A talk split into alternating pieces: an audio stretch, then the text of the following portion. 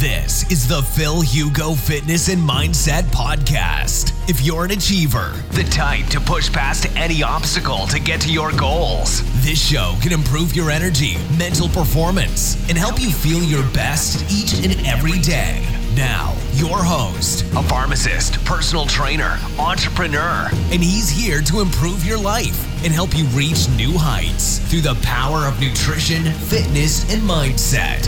Phil Hugo. Este tercer live de la semana keto optimizado tenemos la suerte intergaláctica estar con Raúl Carrasco y FBB Pro. El último live justo antes lo he cortado porque ha habido un pequeño problema de, conexión con Raúl, con lo cual Raúl Carrasco es uno de los de las personas que más me ha estado inspirando a nivel eh, de nutrición deportiva, así que es un honor invito en el live y está aquí todo correcto, con lo cual vamos a arrancar y estoy súper ilusionado eh, tenerla aquí en el live. Raúl, ya sabes que la ilusión la tengo por las santas nubes, tenerte aquí. Muchísimas gracias a ti por estar con nosotros. Eh, de verdad, para mí es un honor súper, súper grande. Eh, voy a presentarte en un minuto y después eh, dejaré ahí la, la Wikipedia de, de, la nutrición deportiva, del metabolismo a hablar, ¿ok?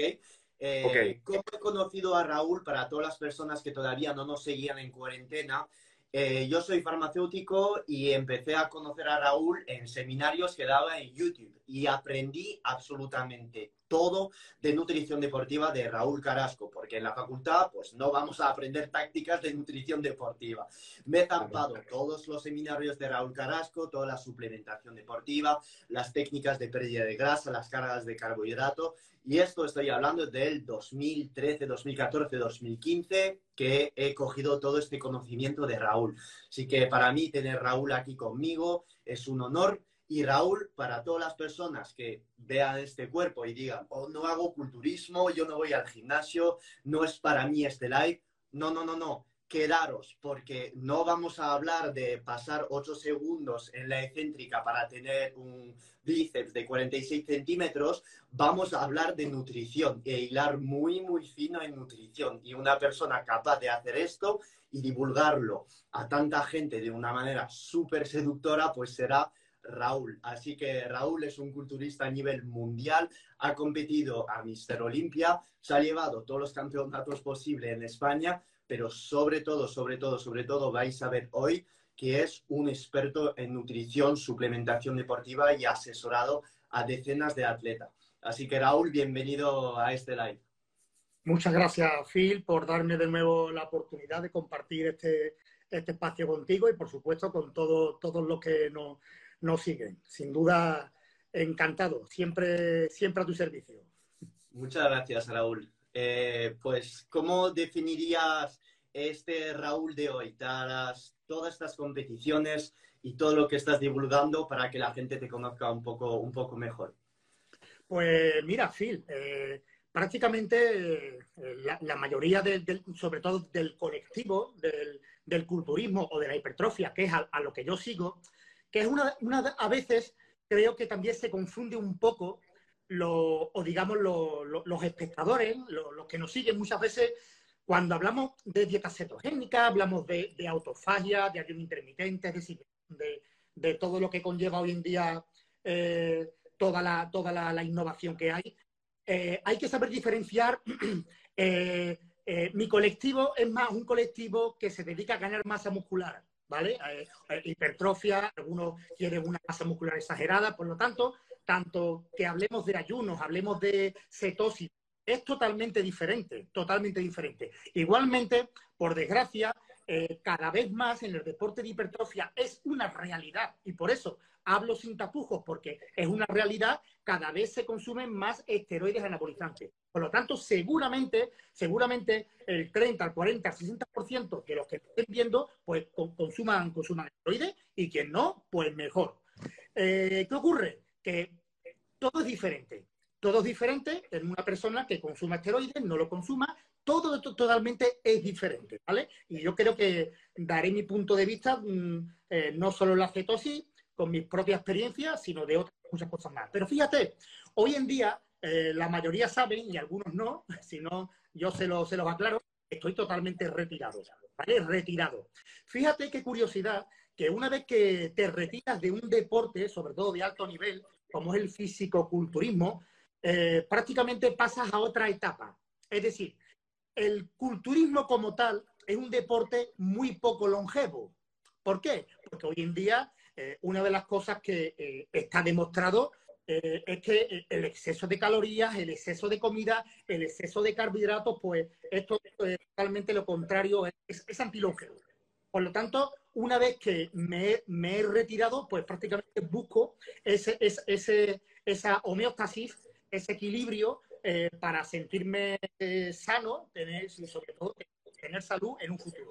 Por lo tanto, hoy día pues curiosamente eh, me dedico a, ayudar a, tanto atletas que estén empezando en el mundo de la hipertrofia como otros atletas que ya se han retirado. Porque como en todo, en el culturismo, en cualquier deporte, cuando mm, verdaderamente se sabe manejar es cuando has estado, o sea, has empezado, has estado y te has retirado. Es decir, eh, Mm, un culturista no puede hablar plenamente de, un deporte, de una esencia, de una sensación, hasta que realmente ha rodeado por completo en 360 grados este deporte.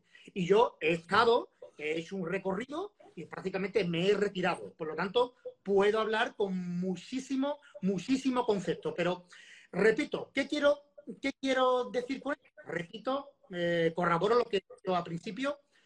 Muchos que nos siguen se confunden es que Raúl, Raúl ha comentado eh, este beneficio o este perjuicio de la dieta cetogénica, pero es que es muy diferente cuando hablamos de un deportista de alto nivel de hipertrofia que tiene una masa muscular exagerada e incluso que consume esteroides de una persona que no, ¿vale? Por lo tanto, muchas veces cuando habla Raúl Carrasco, pues habla desde este término, cuando habla nuestro amigo el doctor, doctor Antonio Hernández, pues habla del concepto médico, de, fíjate, la experiencia médica, ¿no? Yo digo siempre que entre un médico tenemos que arrodillarnos. O, indica, ¿no? Eh, eh, prácticamente em, eh, que se ha, se ha especializado totalmente en los ayunos intermitentes, pero claro, cada uno nos basamos en, unas bases. Y yo sigo basándome en, los, principios del fisicoculturismo. Entonces, para que todo le quede claro, es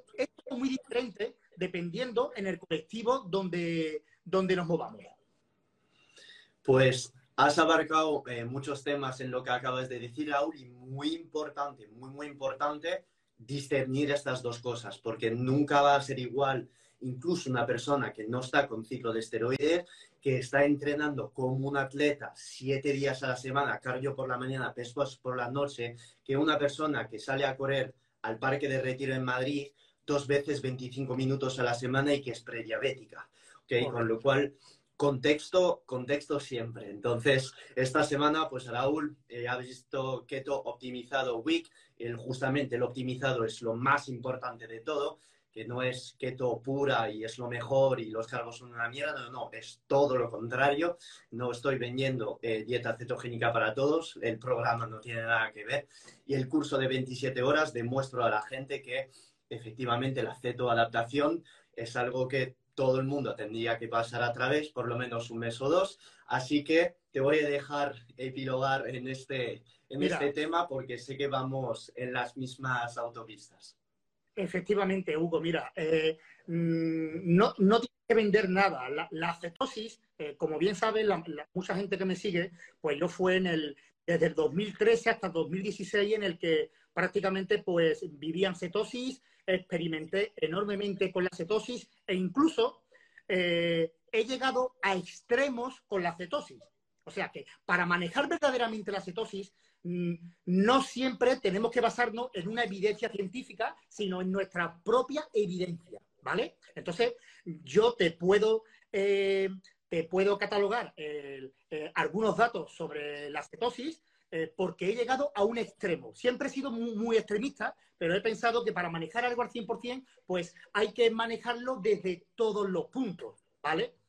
¿Vale? Entonces, fíjate, me gustaría comentarte algunos casos de, llegar al extremismo eh, que prácticamente se han, producido por hacer un mal una cetosis. Pero es que eh, cuando, cuando un entrenador, un preparador, eh, se hace un experto, es porque comete fallos. Siempre digo que un culturista en, competición siempre gana el que menos fallos, el que menos fallos tenga prácticamente, porque siempre se cometen fallos. Y a base de fallos y errores, pues prácticamente uno se hace eh, autodidacta y cada vez va aprendiendo más, ¿vale? Eh, también soy una persona que todos saben que eh, no, mm, no me inclino al 100% por la evidencia científica, al 100%, sino evidencia científica y mi evidencia, ¿vale? Totalmente. Y sobre la cetosis, pues fíjate, Hugo, no es que Mm, no es que quieras defender nada, es que la cetosis únicamente, ella sola, eh, ha demostrado, eh, se ha hecho un hueco y se va a hacer un, hueco puro, porque lo ha demostrado. Lo ha demostrado, o sea, sin ninguna duda. Eh, mira, ahora mismo, mm, o sea, la verdad absoluta, mm, nadie la tenemos, ¿vale? Ni siquiera, ni siquiera la medicina. Pero igualmente, eh, cuando hablamos hoy en día de, autofagia, de, ayunos intermitentes, pues prácticamente son cosas muy modernas, ¿vale?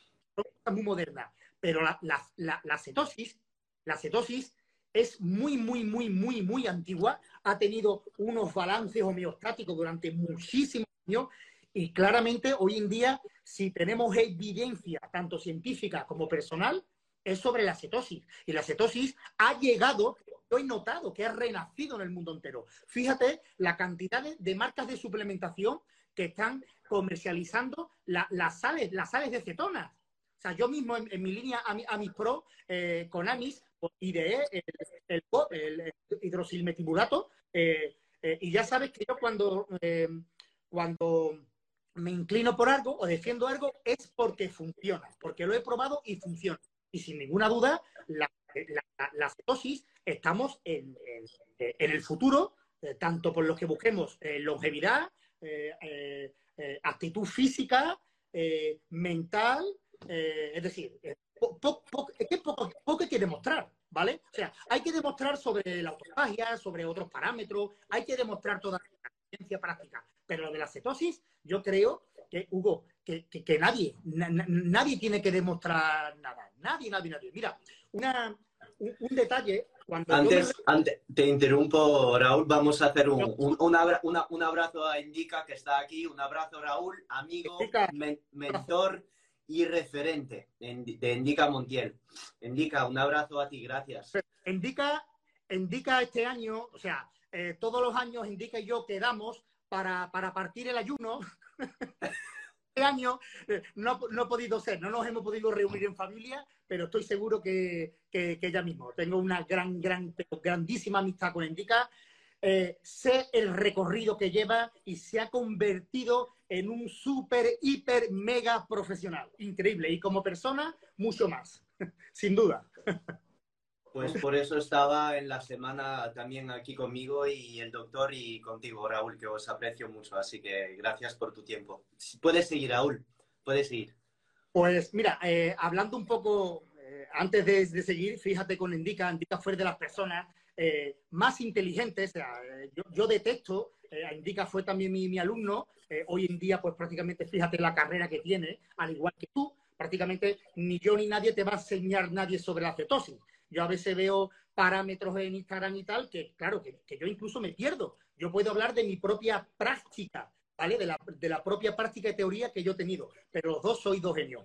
Pues en DICA llegó un momento en el que, en el que se, retiró un poco de lo que es el, el físico-culturismo puro y duro, porque prácticamente no tenía lugar eh, para toda esa eh, eh, información, inteligencia que él maneja. Es decir, el, colectivo del culturismo prácticamente es muy básico, es muy básico y es muy antilongevo. Por lo tanto, eh, em, eh, em, situaciones o sistemas eh, antiinflamatorias con la salud, pues prácticamente el culturista no quiere eso. El culturismo es todo lo contrario.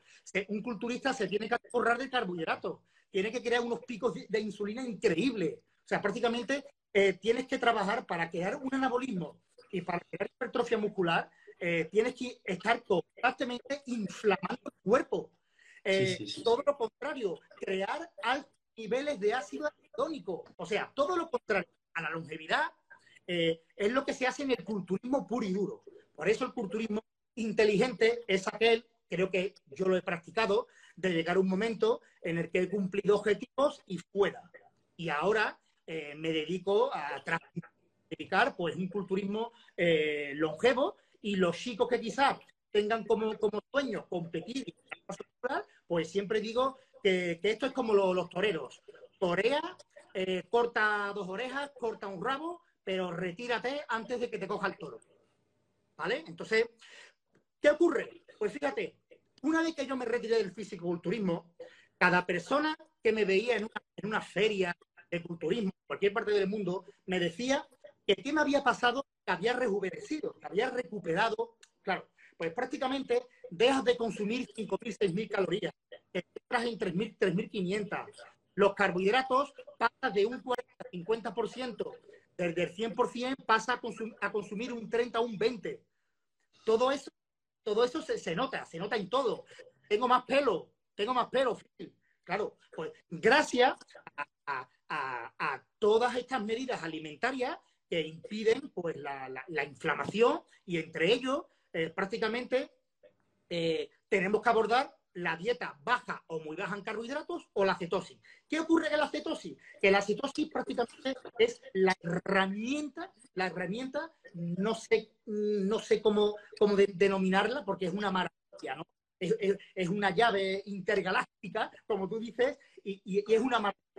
Incluso yo me atrevería que en el, culturismo de competición, todos los atletas eh, que tienen que seguir una dieta hipercalórica muy alta en carbohidratos, al menos periodizar un tiempo en cetosis, una semana en cetosis, una semana cada cuatro semanas. Es decir, hay muchas formas de hacerlo, pero es necesario si quieres aumentar la masa muscular, pero también quieres conservar la salud. O sea, es importantísimo. ¿Mm?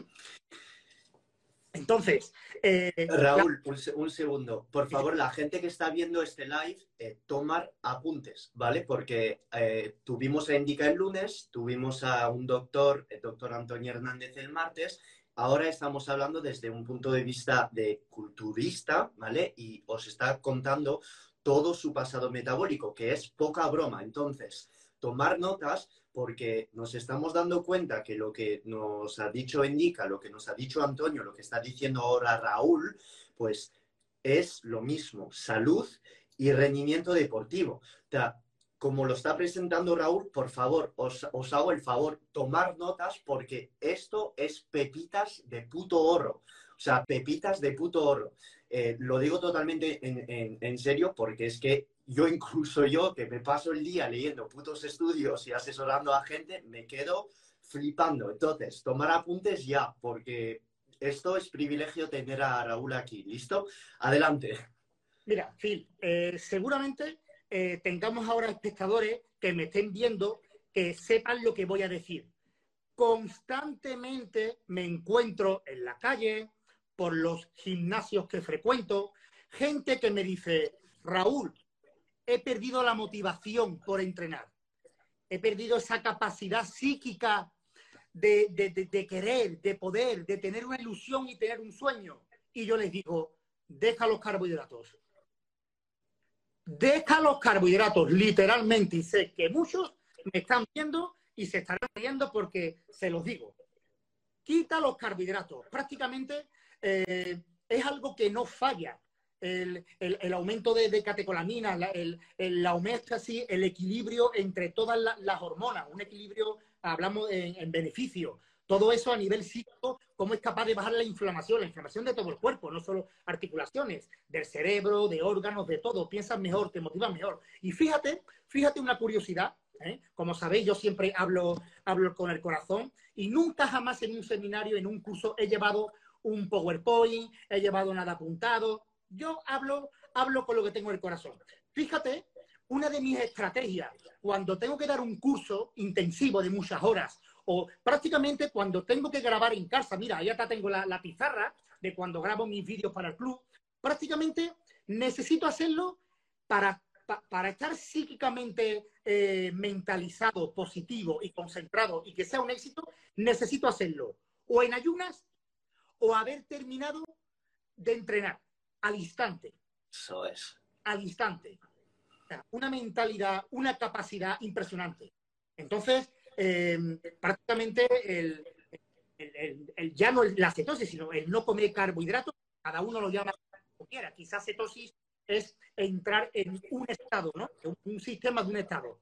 Pero prácticamente creo que es una herramienta actual, de presente y, de futuro, sin ninguna duda. ¿vale? Yo siempre, siempre repito que no tengo la, verdad absoluta, eh, cada vez hay más conocimiento, cada vez se avanza más, pero eh, hay cosas, hay cosas que, que, cada vez son, son más evidentes son más evidentes en la práctica, ¿ok?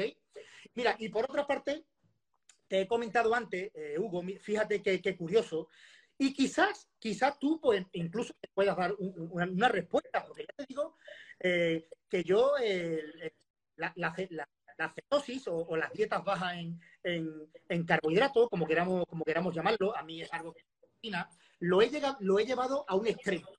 Lo he llevado a un extremo para poder saber para, para, para sentir eh, eh, o para ver por mi propia experiencia la verdad, ¿no? lo, que ocurre. fíjate, eh, por, por hacer cosas extremas y pues fíjate, durante dos veces, recuerdo una vez en el 2009, me preparé para una competición, obviamente yo era uno de los culturistas con menos grasa de, la historia de España a nivel, a nivel amateur, y es porque ya manejaba la cetosis. ¿vale? Ya lo manejaba. Y sigo, y, algo que no me va a debatir nadie, es que para coger este extremo de, 10, de, tasa baja en la piel, eh, por debajo de un 5%, al final tienes que entrar en ese No hay otra forma.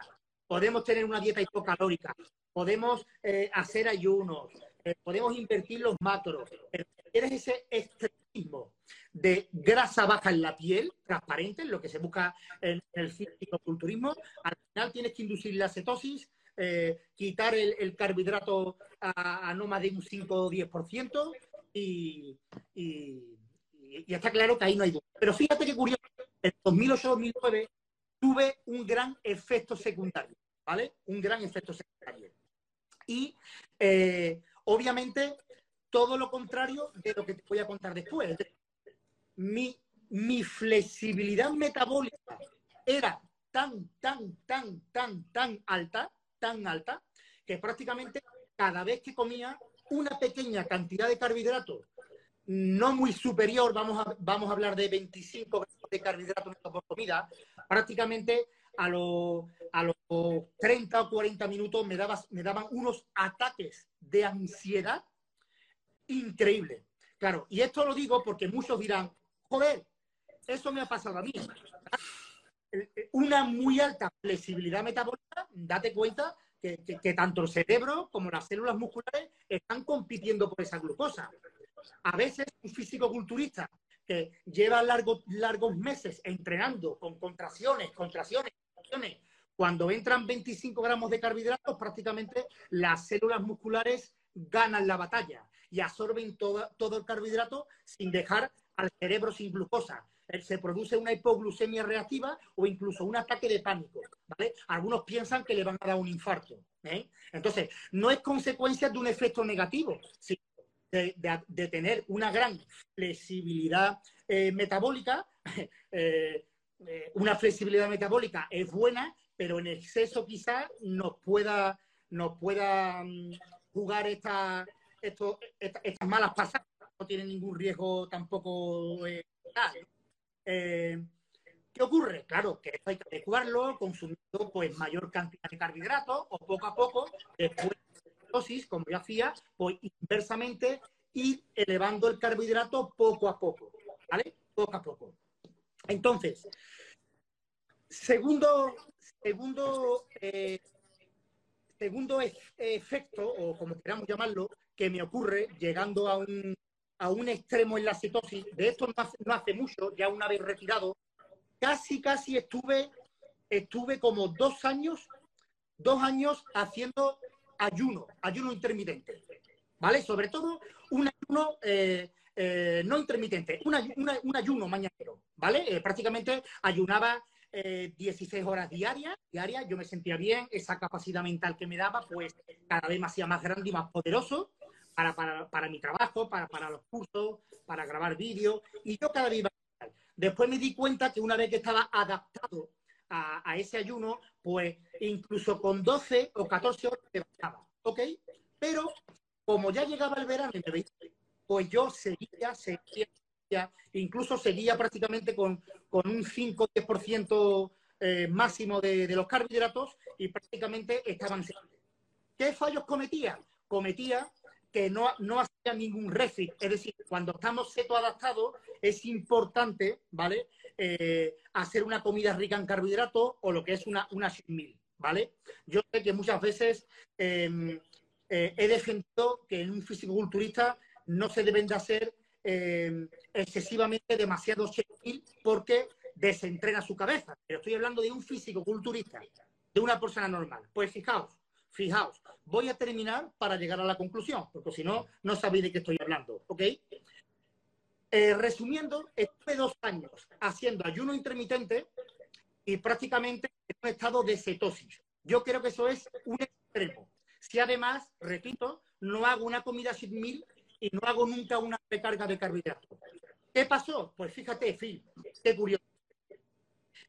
Terminé la dieta, empecé a comer carbohidratos poco a poco. Eh, por supuesto, estamos hablando de que yo tenía eh, eh, un extremo de, de, bajo en grasa, que podría tener un 5, un 4% prácticamente de grasa corporal en el cuerpo, un 3, prácticamente yo manejo muy poca grasa. Yo empezaba a comer carbohidratos eh, y yo prácticamente pues no cogía, no, cogía grasa rara, obviamente, porque la flexibilidad metabólica es alta y demás. ¿Qué ocurre? Cuando me hizo una, analítica, porque yo siempre estoy constantemente eh, comparando eh, lo que pasa en el exterior y lo que pasa en el interior, ¿vale? ¿Qué ocurrió? Pues fíjate, contraje una esteatosis hepática, hígado graso. ¿Por qué? Para resumirte, pues me había excedido tanto en el que la respuesta adaptativa que ocurre en la cetosis, pues me llevó a crear una resistencia periférica en todos mis músculos. Por lo tanto, todo el carbohidrato que comía, poco, medio o mucho, se acumulaba en mi interior, en mi hígado y alrededor, grasa visceral. ¿Qué ocurre? ¿Y por qué estoy diciendo esto? Porque algunos que, em, que sigáis la dieta baja en carbohidratos, dietas cetogénicas, contar que las estrategias de refit, las, estrategias de, de de comida trampa, o como quieras llamarlo, la estrategia de cuando estamos ceto mm, poder incluir ese batido de carbohidratos intraentreno, todo para que no ocurra este problema. Entonces, eh, Hugo, fíjate que son cosas que me gusta comentar, porque que habla mucho, mucho, mucho, mucho, pero quizás una persona ha tenido este problema y ya se sabe. Entonces, yo en mi extremismo, fíjate con lo que me encontré, con una resistencia adaptativa, que es algo natural. Eh, ya sabes que la resistencia a la insulina se puede producir, pues, tanto por un exceso de carbohidratos, prácticamente, eh, se produce una resistencia periférica, lo que, lo que conocemos como prediabetes eh, tipo 2, por el exceso de fármacos, o sea, los excesos de, esteroides, algunos pueden aumentar la síntesis, pero en exceso eh, disminuye la síntesis de carbohidratos, ¿vale? Eh, pues todo esto al final, con una dieta muy, muy, muy baja en carbohidratos, durante mucho, mucho, mucho tiempo, sin hacer un refit, sin, sin hacer una comida trampa un día a la semana, pues me llevó a, contraer una, una resistencia periférica. Claro, inteligentemente, para no ser muy técnico y lo que no estoy diciendo, eso significa que el cerebro inteligentemente, cuando durante mucho tiempo capta, capta muy poquita cantidad de carbohidratos, prefiere insensibilizar las células del cuerpo para que esa poca glucosa llegue al cerebro. Eso es. ¿Ok? Creo que lo he explicado de forma básica. ¿vale? Y, las y, y, hemos abarcado un montón de, un montón, un montón de cosas y efectivamente puede, puede pasar lo, lo que has sufrido tú. Hay un componente también de los ácidos grasos saturados que pueden provocar esta resistencia a la insulina, sobre todo el ácido eh, esteárico, que puede incluso en los adipocitos generar resistencia a la insulina, que esto es algo que nadie habla, pero es algo que puede pasar. Mucha grasa saturada puede producir esta resistencia a la insulina fisiológica, que no es algo diabético, y es fisiológico, no, no diabético. No pensar que comer grasa saturada os va a volver resistente, no, pero se puede dar.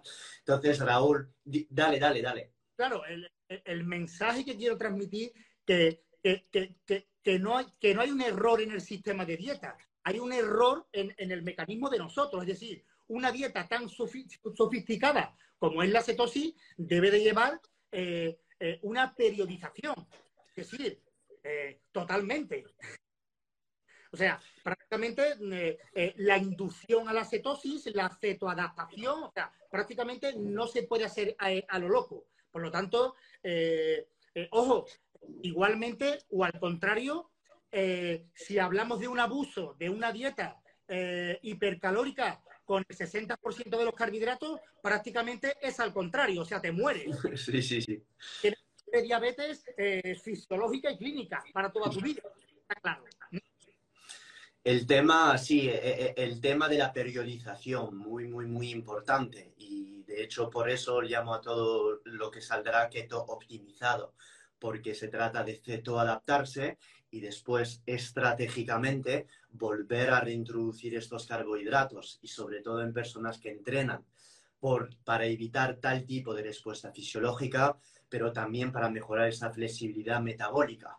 La flexibilidad metabólica se puede generar o comiendo una dieta alta en carbohidratos y también eh, entrenando en ayunas o hacer eh, fases de, ayuno intermitente, pero también se puede obtener haciendo cetoadaptación, haciendo dieta cetogénica y luego después reintroducir carbohidratos en torno al entrenamiento. Y es lo que está hablando ahora Raúl, ¿vale? Pero que la flexibilidad metabólica eh, incluye todos los macronutrientes. Una vez de todo adaptado, lo has hecho para justamente después reusar estos carbohidratos. Y hay distintas maneras de hacerlo. Raúl ha hablado de cargas de carbohidrato. Está también el uso de carbohidrato en torno al entrenamiento y Raúl es un fiel defensor de eso, de la dieta híbrida. Entonces, hablando un poco de, este método de usar estos carbohidratos en torno al entreno para la gente que no lo sabe efectivamente, eh, Phil. Mira, eh, bueno, primero que, como suelo decir, la dieta híbrida o el sistema de la dieta híbrida no es nada. Es que muchos, creen eh, que, bueno, pues Raúl ha creado una dieta o ha creado con, el, con el pensamiento de, de, de lucrar sin vender un libro. Mira, yo sinceramente no quiero ni, me importa que les deis a like, me gusta, porque no quiero tener seguidores, ni me interesa. Es decir, demasiados frentes abiertos tengo. Es decir, la dieta híbrida eh, eh, es algo que, ya existe, que ya existe. ¿Por qué decidí darle forma? Pues de alguna forma para poder acercar un poco más eh, a, la, población lo que son los beneficios de saber controlar los carbohidratos respecto a un sistema o cuando queramos ganar hipertrofia muscular. ¿Vale? Pero eh, algunos dicen, pero es que eso ya existía, comer carbohidratos alrededor del entreno. Sí, pero prácticamente eh, hay que definirlo, hay que matizarlo, hay que, hay que recordarlo, por eso yo lo bauticé como, como dieta híbrida, y prácticamente yo creo que el trabajo de eh, Hugo, tuyo, mío, doctor y de tanto, es prácticamente pues, dar nuestro punto de vista y, enseñar prácticamente a nuestro colectivo. nadie, nadie busca el mal para nadie, todos lo hacemos para, Por lo tanto, la dieta híbrida para mí era como eh, una nueva dieta cetogénica futuro, una nueva dieta. Pero obviamente, fíjate que para hacer una dieta híbrida, primero hay que pasar por una dieta cetogénica total. Total. Porque para una dieta híbrida, primero hay que cetoadaptarse. Y una vez que te has cetoadaptado, puedes pasar a una dieta híbrida, ¿vale? En el que, dependiendo del individuo, porque no todos entrenan por la mañana, por la tarde, por pues vamos eh, optimizando la cantidad de, carbohidratos eh, acorde a su biotipo, acorde a su persona, acorde a su, actividad. Para algunos comen 200, otros 400, pues vamos a adaptarla en un momento en el que la sensibilidad eh, y la flexibilidad es alta, donde, donde celularmente va a haber un, buen fraccionamiento de los macronutrientes. Y esto pasa alrededor del post-entreno, ¿vale? Por lo tanto, la idea con la dieta pues era de, infundir más, de lo que hay, eh, eh, lo que es eh, saber, saber manejar el equilibrio entre, sobre todo, grasas y, carbohidratos, porque las proteínas son básicas. Las grasas y carbohidratos al final son el santo grial de un sistema de cualquier dieta. Saber manejar estos dos macros, pues tendría el santo grial, digamos. ¿vale? Es importantísimo. Por lo tanto, yo con la dieta híbrida, pues prácticamente, como muchos decían, eh, sobre todo, repito, atletas de hipertrofia, es que no puedo ganar masa muscular en una cetosis. Sí puedes ganar masa muscular, pero necesitarías eh, documentarte muy bien o quizá tener un seguimiento de un profesional. Tú puedes tener eh, un sistema de dieta, de dieta hipercalórico, con una cetosis adaptada, incluso llegando al 15% de los carbohidratos, como yo llegaba a ser, yo consumía el 15% de los carbohidratos, llegaba a consumir 120, 130 y no dejaba de estar en cetosis. Una vez cetoadaptado, ¿vale? Por lo tanto, eh, eh, la, dieta híbrida prácticamente, de alguna forma, intenté acercar, eh, sobre todo a los que son un poco más, más cerrados de coco, de que es posible ganar masa muscular, crear tejido muscular, eh, perdiendo grasa, manteniéndose en una forma física excelente, en un 10 un 15% de grasa corporal, manteniendo la inflamación a raya. Es decir, todos los beneficios que lo sabemos. Pero ¿quién es la madre patria de todo esto? La cetosis. Por eso, lo que hablábamos al principio, Phil, eh, eh, la cetosis ha vuelto, ha vuelto, y yo lo he notado. Yo recuerdo cuando en España me llamaban Raúl el cetogénico.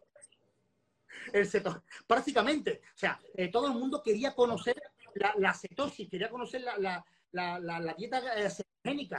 Pero claro, eh, como suele pasar en el colectivo, mucha, mucha brutalidad, muchos excesos, y al final, pues, acababan por no, por no poder una dieta sostenible.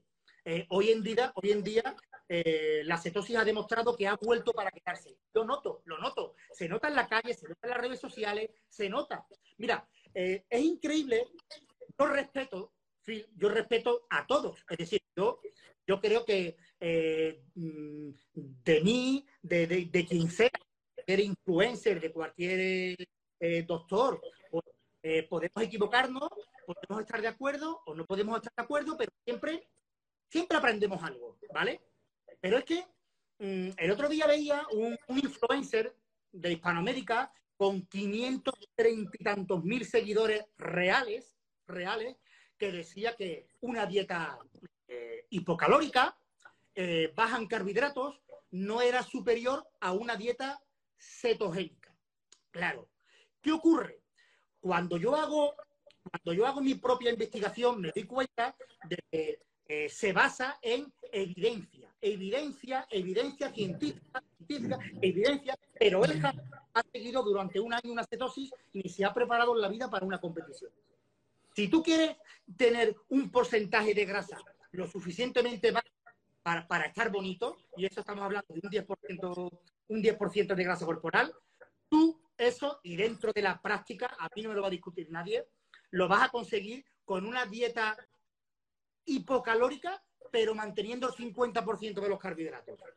No, igual respeto la, típica dieta que tiene evidencia. Es decir, si yo cojo una dieta en el que eh, yo, por ejemplo, peso 90 kilos, necesito 4.000 calorías y mañana empiezo a consumir 1.500 calorías, pues prácticamente voy a perder peso aunque coma solo carbohidratos, ¿no? Es la evidencia, ¿no? la, ley de la termodinámica. Es decir, yo como menos calorías, pero como a base de carbohidratos o carbohidratos refinados o incluso dulces y yo bajo, bajo de peso. Efectivamente, bajas de peso, vas a perder toda la masa muscular, pero no vas a perder grasa. Y no es porque yo, lo diga, es que lo he comprobado en mí, lo he comprobado en muchos, porque yo si no compruebo algo, pues no, no, no lo hago, no lo hago. Por lo tanto, eh, sin ninguna duda, sin ninguna duda, y hablo desde la práctica, eh, de, eh, depletar los depósitos de glucógeno es el sistema más importante y más demostrado que hay para perder la grasa corporal, sin ninguna duda, sin ninguna duda. O sea, para perder grasa corporal eficazmente, tanto visceral como externa, los depósitos de glucógeno musculares y hepáticos deben de estar deplecionados. ¿Vale? Vacíos. ¿Mm? Y cuando ya están y estén suficientemente vacíos, que hayamos inducido una cetosis, pues saber, intentar saber poco a poco, por una dieta inversa, cuál es la cantidad máxima de carbohidratos que podemos manejar sin perder ese estado de cetosis. Eso es. Esa es la clave. eso es, sin perder el estado de cetosis y si lo has hecho todo correctamente, sin haber hecho ráfagas de cargas de carbohidrato durante tu cetoadaptación y que estás cetoadaptado, que depende mucho la duración. Mucha gente me dice, ¿cómo saber si estoy cetoadaptado? ¿Cómo, ¿Cuánto tiempo es?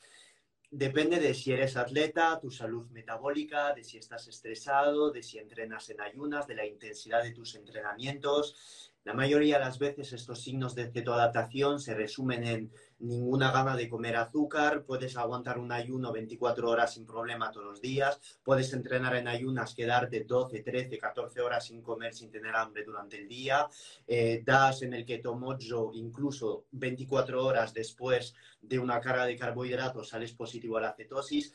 Todo esto es, son signos de cetoadaptación. Lo tenéis en mi muro hecho un post para hablar de esto. Entonces, Raúl, hemos hablado de la ganancia de masa muscular. Un pequeño apunte aquí, que es tu live, que no te quiero tomar tiempo. Sí, podéis ganar masa muscular con dieta cetogénica. Lo tiene todo. Tú comes más proteínas, te vas al gimnasio, haces un entrenamiento perfecto para ello, subes tus calorías, ya está. Son los tres pilares de la ganancia de masa muscular. Ahora bien, ¿Qué es lo más eficaz y lo más rápido? ¿Comer carbohidratos cinco veces al día o hacer dieta ceto para ganar masa muscular? Por supuesto que comiendo cinco veces al día hipercalórico y carbos vas a ganar muchísimo más rápidamente. Por ello tienes que elegir tu objetivo, o elegir más longevidad o elegir rapidez. Pero eso sí, nunca he dicho que la dieta ceto vas a ganar más rápidamente masa muscular. Con poder puedes, es más lento, ya está, ¿vale? Que yo me conocéis, no soy un pro keto, outcore y que la keto lo es todo, no, no, soy todo lo contrario. La keto es útil, pero cuando hay que meter carbos, los vamos a meter porque somos inteligentes y nos hemos teto adaptados. Esta es la filosofía y por eso Raúl está aquí hoy. Raúl, hemos... Dime, perdón. Yo, podría estar aquí mañana hablándote porque eh, eh, es tan extenso, tan complejo este campo eh, y sobre todo, mm, ya sabes, eh, todos saben que me gusta hablar de lo funcional, o sea, de que realmente funciona, ¿vale? Eh, entonces, muchas veces suele ocurrir hoy en día, sobre todo los más jóvenes, los que empiezan, los estudiantes, pues se les mete en la cabeza hipertrofia. Claramente, cuando comes demasiado carbohidrato, hipertrofia sarcoplásmica, esa inflamación muscular celular de, la molécula de carbohidrato que arrastra agua, pero no, no, hipertrofia sarcomérica funciona. Por lo tanto, cuando hacemos, cuando no consumimos tantos carbohidratos, incluso cuando queremos ganar masa muscular con una cetosis, cuidado que la hipertrofia eh, es más lenta, pero no es que sea más lenta, es una hipertrofia real una hipertrofia funcional, ¿vale? O sea, yo siempre digo, eh, eh, suele pasar que nos vamos de, verano, de vacaciones, y por lo que sea, no vamos, no vamos a entrenar durante unas semanas, dos semanas, y prácticamente muchos cuerpos desaparecen porque la base, la base es una hipertrofia sarcoplásmica. Yo obviamente me quito la ropa y siempre estoy igual. Entreno, no entrene. ¿Por qué? Porque mantengo mi hipertrofia funcional eh, creado por estímulo y, por supuesto, eh, con los dos macronutrientes clave que prácticamente predominan en la célula muscular, que son las proteínas y las grasas. Punto. Prácticamente. Al final el, carbohidrato, los glicopílidos, eh, eh, forman una, muy pequeña cantidad de, de, de la célula, pero de aminoácidos y de grasas prácticamente es lo que necesitamos para crear una estructura. Y una estructura muscular no se crea en dos días. En dos días, si tú puedes aumentar un kilo, aumentan los carbohidratos, aumentan los de insulina, retienes más sodio, eh, los músculos absorben más agua y te ves más grande. Pero es una hipertrofia irreal. Por lo tanto, muchos se confunden en decir, no, es que la citosis yo la he probado en una dieta hipercalórica y no gano masa muscular. No gana masa muscular porque tú esperas una, una hipertrofia eh, sarcoplásmica, pero tú tienes que ganar hipertrofia real, funcional. Y esa es una hipertrofia y eso se puede conseguir, está claro, con los puntos clave que, hemos, comentado. Eh, Raúl, ahora que hemos hablado de la ganancia de masa muscular y una pequeña anécdota, ¿vale? Aquí que me hace mucha gracia. Por primera vez yo vi a Raúl Caras con el 2013 en el Arnold en Madrid no me conocía, yo sí, porque le veía todos los días en los vídeos. Tenía pues esto de Amix, súper profesional, la cola detrás para hablar con él, etcétera. Y yo me apunté, primer Arnold, y fui solo ahí con mi camisa blanca para ver a Raúl y una persona más. Y cuando fui a ver a Raúl, le dije, la primera pregunta que le hice a Raúl ha sido, Raúl, eh, bueno, te sigo y me gustaría saber por qué hace falta meter carbohidratos post-entreno si la leucina es insulinogénica. Y me has contestado, pues, porque la, leucina eh, necesitaríamos toneladas de leucina para activar esta llave mTOR. Entonces, desarrolla un poco sobre esto. Muy, muy poquito, muy poquito. Comparando dos cosas que son insulinogénicas, pero que no elevan la insulina igual. Claro, eh, sí es verdad que cuando hablamos de, crear un entorno eh, anabólico, ya hoy cada vez, cada vez más eh, el público asocia más las vías metabólicas energéticas a MPK, mTOR, ¿no? Recuerdo en el 2005, cuando yo grabé mi primer seminario, 2007, 2006, y hablé sobre la vía mTOR, que por supuesto es biología, existe ahí, ¿no? Desde de, Cristo. Y pero la gente en el fisiculturismo no sabía lo que era la vía mTOR y vía MPK. Y hoy en día, pues la gente se, familiariza con eso. Entonces, por eso sí es verdad eh, que, me gusta matizar, porque hay que matizar las cosas. Sí es verdad que hay aminoácidos insuligénicos como, como, como, la leucina y otros muchos más, y la proteína en sí, la proteína de suero, tiene la capacidad de crear un pico de insulina, pero obviamente eh, no al igual que un carbohidrato eh, en una cierta medida. Sinceramente, yo he leído, he visto algunos posts, sobre todo de profesionales, bajo una evidencia científica de que dicen que tomar leucina y tomar un carbohidrato de alto índice glucémico, la respuesta anabólica es la misma. ¿Qué ocurre, Phil? Que no estoy de acuerdo, porque en la propia práctica, conmigo y con mis clientes, el pico de insulina es mucho mayor y el efecto anabólico es mucho mayor. Por lo tanto, muchas veces, claro, podemos tener una evidencia científica con un estudio de 50 o 100, personas, pero prácticamente no son atletas de hipertrofia de alto nivel, prácticamente. Entonces, no puedes comparar un batido post-entreno de 25 gramos de dextrosa con 3 gramos de leucina. Quizá eso sea comparable, pero en la realidad, en la práctica funcional, un físico-culturista de 90 kilos o 100 kilos se, se bebe 100 gramos de amilopectina después de entrenar.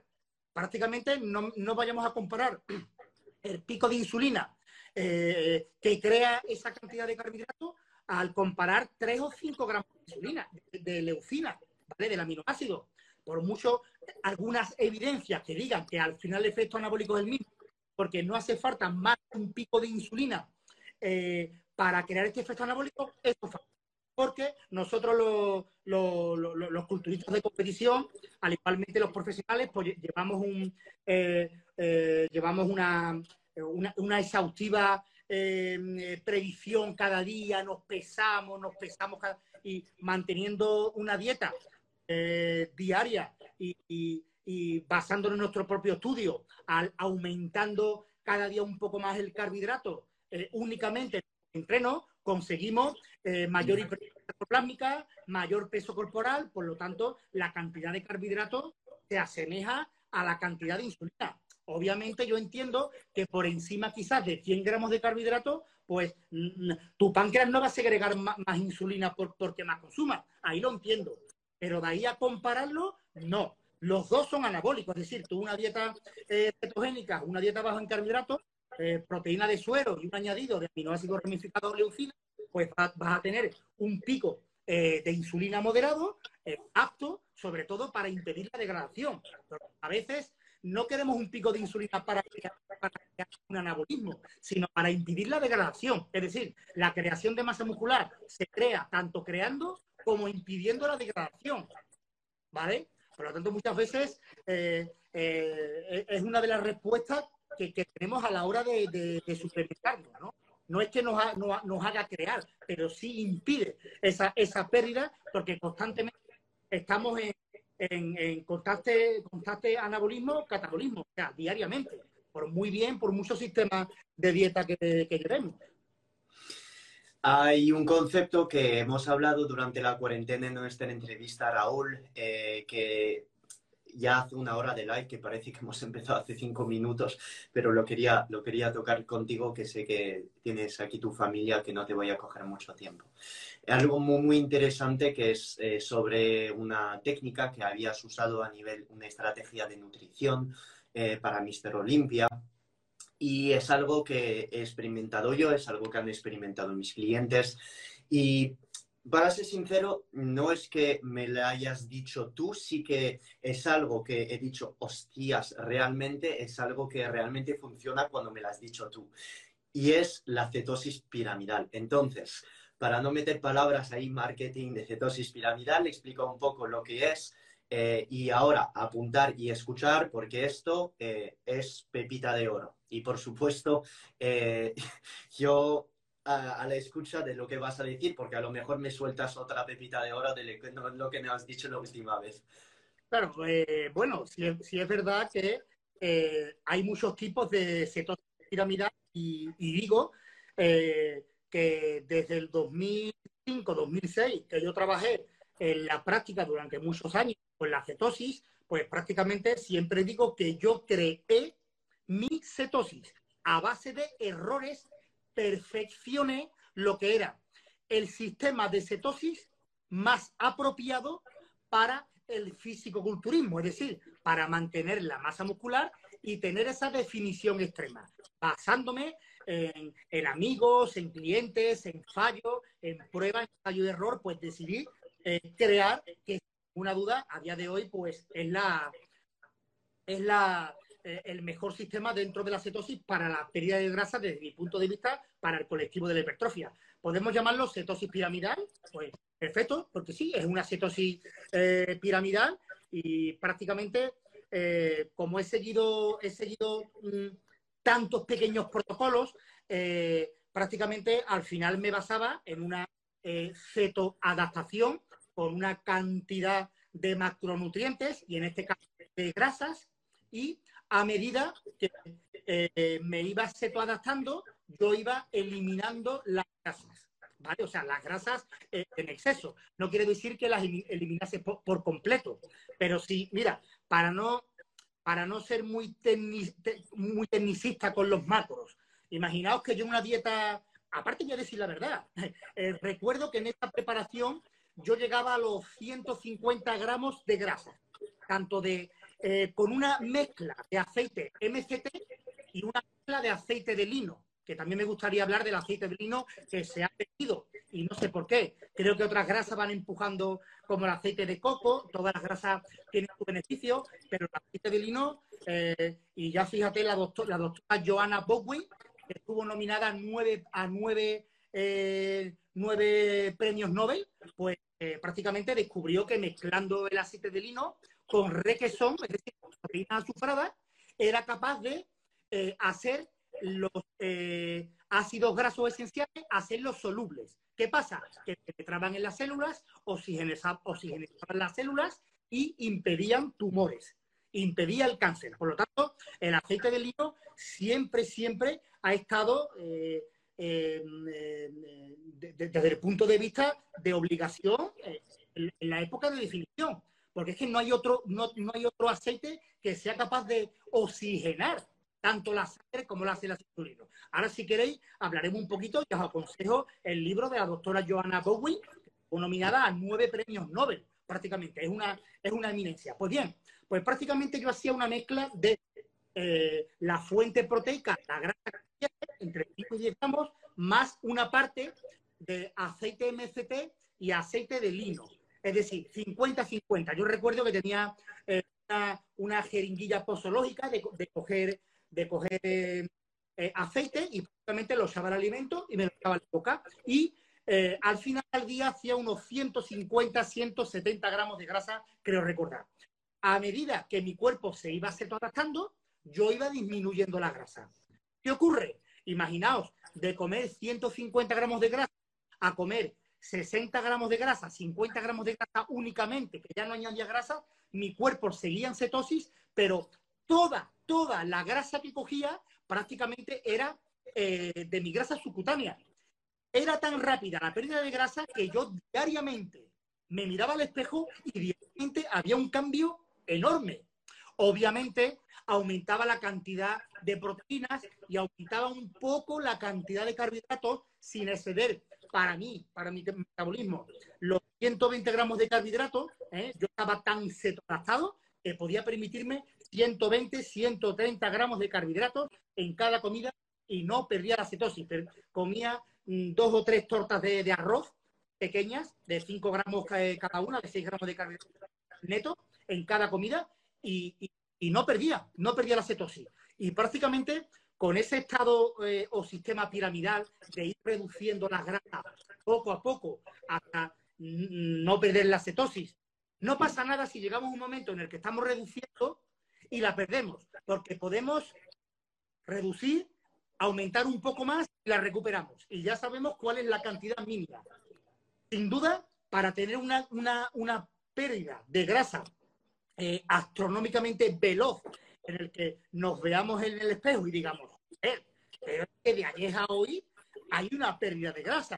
¿eh? Y no estoy hablando de una deshidratación. Yo, como profesional, sé muy bien cuando es una deshidratación y prácticamente una pérdida de grasa, ¿vale? Y además que llega un momento en el que el, peso corporal se mantiene o incluso aumenta, porque llega un momento que eh, factores de crecimiento, como la hormona de crecimiento, el IGF-1, son altísimos, son altísimos. Y prácticamente yo y muchos alumnos míos en cetosis han tenido unas congestiones increíbles. Muchos alumnos me preguntaban, Raúl, ¿por qué una, una vez cetoadaptado ¿Por qué tengo esa gran congestión eh, por la mañana simplemente haciendo un cardio hit? Digo, porque prácticamente tus hormonas al alza, contrarreguladoras de la glucosa, como son las hormonas de, crecimiento, eh, pues han, alcanzado unos picos terribles en sangre.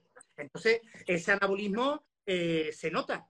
Muchos, muchos se habla del anabolismo que crea una dieta en carbohidratos. Y es verdad, consumimos un pedazo de pan y no es difícil sentir cómo eh, nos aumenta la calor, ¿vale? Porque la insulina se ha aumentado, pero igualmente en una dieta cetogénica muy baja en carbohidratos y alta en grasa y moderada en proteína, al igual que la insulina se eleva con la dieta en la hormona de crecimiento se, eleva muchísimo.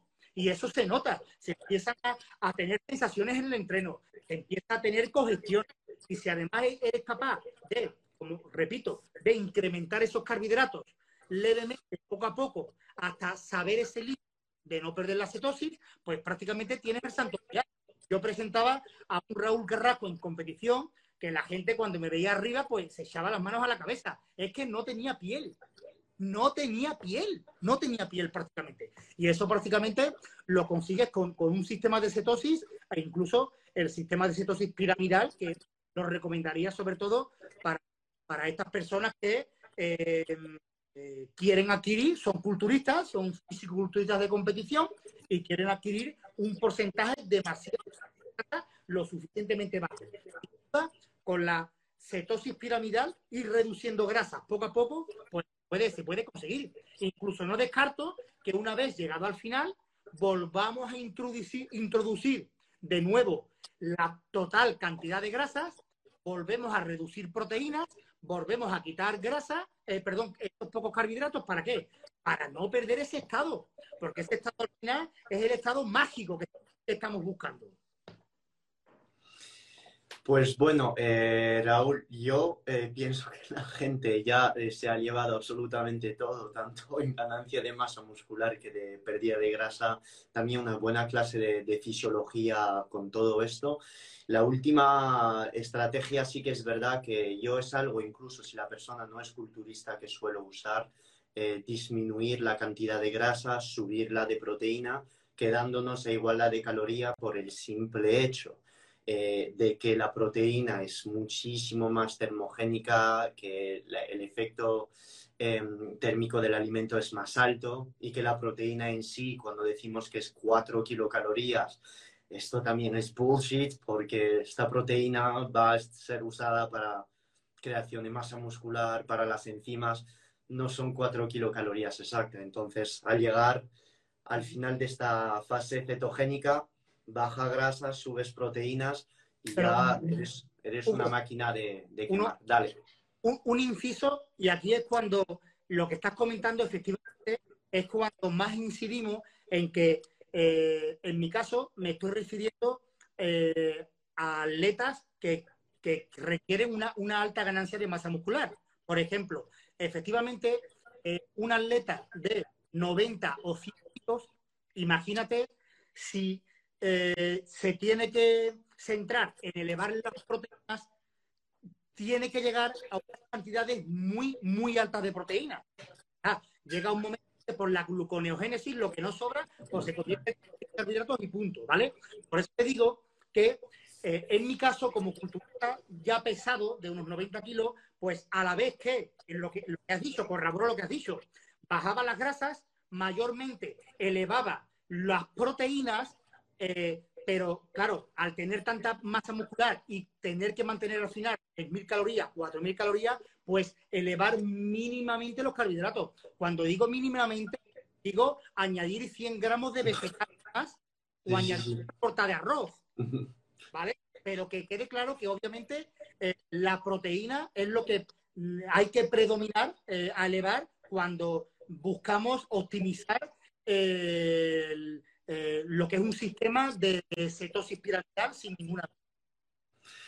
Raúl, muchísimas gracias por tu tiempo. Han pasado, como siempre, 5 o 10 minutos. Eh, de verdad, muchísimas gracias por todos tus aportes. Y te voy a dejar, si quieres, eh, un mensaje final, que como me gusta decir, no hemos hablado de suplementación, no hemos hablado de, de todas estas cosas, pero la idea era pillar eh, esta perspectiva que tenías acerca de la cetoadaptación, cómo usarla y que eh, no es nada nuevo, es saber aplicar conceptos de fisiología básica. Entonces, te dejo decir el mensaje que quieras, hermano. Bueno, eh, primero, primero a todos y a ti, Phil, agradeceros por, supuesto. Yo creo que lo importante de lo que hacemos, sobre todo en mí, creo que se nota la gente puede captar que lo con el corazón. Es decir, yo me, yo me, yo me dejo mi energía mental, mi, me dejo mi voz, me dejo todo porque me encanta. El día que me deje de gustar, eh, lo, dejaré de hacer. El momento esto lo, lo, amo. Y segundo, eh, yo creo que mm, eh, estos streaming no tienen que quedar aquí. todos somos un colectivo, tenemos un compañerismo entre todos todos aportamos eh, métodos eh, positivos, sistemas positivos, o sea, positividad, y yo creo que, espero que esta no sea la última.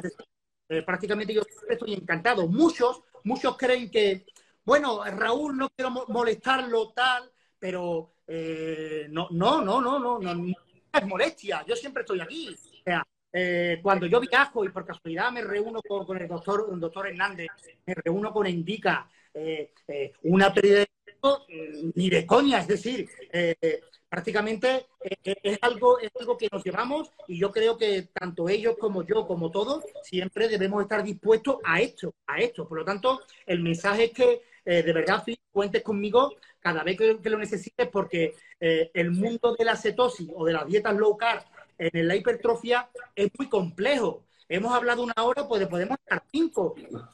Sí, sí. mucho tiempo.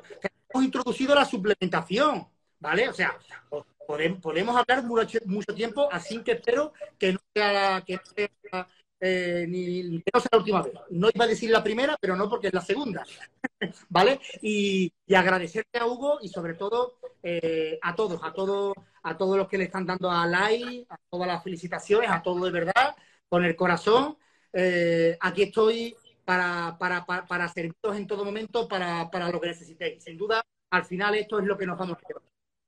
Raúl, muchas gracias a ti, hermano, y habrá muchísimas más, ¿vale? Seguro. Eh, muchísimas más ahora. Gracias a todos por estar presentes en el live. Un abrazo intergaláctico a todos y seguir a Raúl, que es una fuente de conocimiento y sobre todo, si queréis saber más sobre él, tiene un canal de YouTube. Eh, no es un canal de YouTube, pero dais Raúl Carrasco en YouTube y vais a ver todos los seminarios de, de Raúl, que es una verdadera pasada. Raúl, gracias a ti. Un abrazo. Chao, chao. This has been another episode of the Phil Hugo Fitness and Mindset Podcast. If you enjoyed the episodes, leave an honest review in iTunes so other like minded individuals can conquer their goals too. If you want more content and free info on how to take your health and athletic performance to new heights, visit philhugo.com to be on the cutting edge with the latest info in nutrition, fitness, and all things performance mindset.